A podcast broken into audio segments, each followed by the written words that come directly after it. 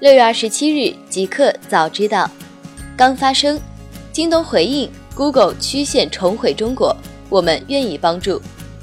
六月二十六日晚间，针对 Google 试图借助京东平台在华售卖其消费级硬件的报道，京东方面回应称，京东愿意帮助包括 Google 在内的企业拓展市场。此前，在六月十八日，Google 以五点五亿美元现金投资京东。双方结成战略合作伙伴关系。据悉，Google 和京东从2017年11月便开始进行售卖硬件等方面的洽谈。销售硬件对于 Google 来说，也是重回中国市场一个较为委婉的方式。目前，Google 在中国市场能够正常使用的应用仅限于翻译和文件管理。微信公号功能升级，转载文章也可以赞赏原创作者。六月二十七日凌晨，微信官方发布通知称，为进一步鼓励原创作者，开启了赞赏作者的原创文章被转载时，包括白名单转载，文章底部会出现赞赏模块，赞赏收益归原创作者。同时，为了降低原创作者和转载者之间的沟通成本，简化转载流程，公众平台还推出开放转载功能。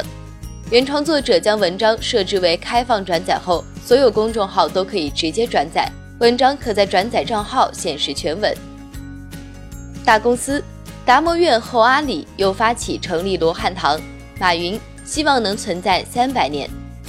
六月二十六日，由阿里巴巴倡导的研究机构罗汉堂在杭州成立，将研究与科技创新伴生的社会经济形态变化等课题。阿里称，罗汉堂的研究成果将为全社会服务。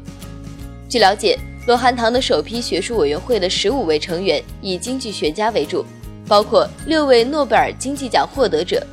马云当日称，阿里巴巴成立的时候就说过要做一家一百零二年的公司。在今天之前，我希望湖畔大学、达摩院和马云教育基金会比阿里巴巴能够更长久的存在。今天宣布罗汉堂的倡议，我希望罗汉堂也能存在三百年。中国电信发布五 G 白皮书，已申请技术专利一百九十项。中国电信在昨日举行的二零一八上海世界移动大会上发布了中国电信五 G 技术白皮书，这是全球运营商首次发布全面阐述五 G 技术观点和总体策略的白皮书。乐视网。无法确认 FF 的资金来源与贾跃亭欠款是否有关。六月二十六日晚间，乐视网发布公告称，公司目前无法确认贾跃亭创办的美国动力汽车制造商 Faraday Future FF 的资金来源，与公司关联方应收款项或贾跃亭未履约的相关承诺借款是否存在直接或间接关系。FF 前日宣布迎来恒大入股后。乐视网股价迎来一个涨停板。不过，乐视网在六月二十六日的公告中称，截至目前，公司与相关报道中提到的香港食饮公司 Smart King 公司 FF 均无股权关系或合作关系。互联网二更食堂低俗炒作空姐遇害案被严惩，解散运营团队，严禁开设转世账号。六月二十六日，浙江网信办发布消息称。对近期浙江省内部分自媒体违反互联网管理相关法律法规的五起案例作出处理，其中包括微信公众号“二更食堂”低俗炒作空姐顺风车遇害案。通报称，相关部门要求对涉事人员进行严肃处理，严禁开设“二更食堂”的转世账号或返聘违规员工。人民网评头疼大战，大应该有大的样子。人民网昨日发表评论称：“头疼大战令人头疼，让以开放、平等、协作、快速、分享为精神内核的互联网，只是看上去很美。”评论称：“互联网巨头大应该有大的样子，不仅要成为更有效率的经营者，还应顺应时势，成为更高价值的实践者，新时期商业文明的有力建设者，成为中国经济的价值标杆和推动力量。”进而让中国特色社会主义企业家精神点亮全世界。广州推出全国首个电子发票区块链平台税链。南方日报六月二十六日报道，全国首个电子发票区块链平台税链在广州开发区成功上线。广州燃气集团有限公司由税务机关授权加入区块链网络，开出首张上链发票，实现全国首张电子发票上区块链存储和流转。LG 将在中国生产 OLED，每月可制造十三万块面板。LG 显示，LG Display 即将开始在广州的一座新工厂生产 OLED，以便在中国竞争对手准备进入市场之际，提高下一代屏幕的销售量。该公司首席技术官姜仁炳透露，一旦中国工厂的扩建工作告一段落，每月可制造十三万块 OLED 板。受竞争影响。LG 显示六年来首次出现运营亏损，但姜仁炳仍表示，在 OLED 技术方面，韩国仍比中国领先四五年。新产品，腾讯发布了一款可以学习微积分的游戏《微机历险记》。腾讯昨日在官方微信公众号上发布了一款名为《微积历险记》的新功能游戏。从名字就可以看出，这款游戏是让玩家边玩边学习微积分。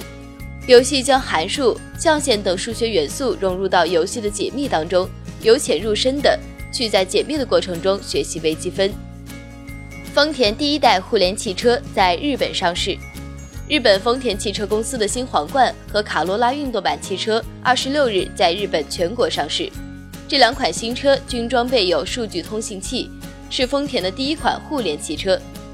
数据通信器使这两款车能实现与驾驶员手机等设备。道路交通设施和数据中心等之间的互联互通，此类互联互通包括为驾驶员提供安全驾驶建议、车况监测、远程控制、救援支援等服务。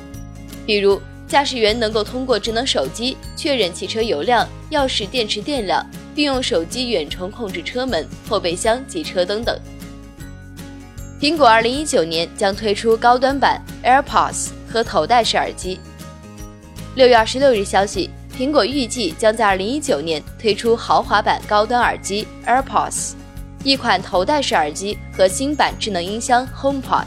这三款设备原本定于二零一八年发布，但由于工程方面的拖延而推迟。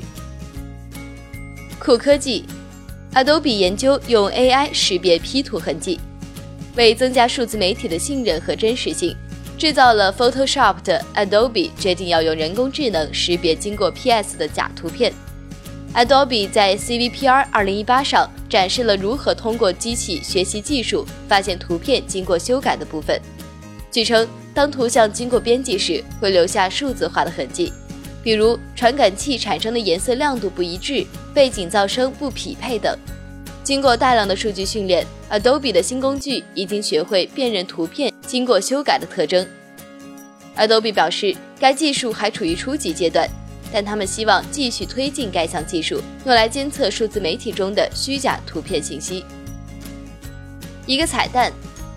马斯克的 OpenAI 在 Dota 2中击败人类玩家。六月二十六日，由马斯克和 Sam Altman 创立的人工智能非盈利组织。OpenAI 宣布，他们开发的 AI 已经能够组队，在五 v 五对战中战胜 Dota 2顶尖业余玩家，平均天梯分数超过四千二百分。去年八月，OpenAI 的机器人玩家就已经在 Dota 2的一对一比赛中战胜了人类顶级职业玩家。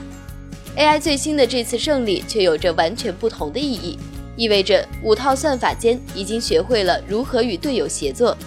据称，这些 DOTA 机器人的自我训练量惊人，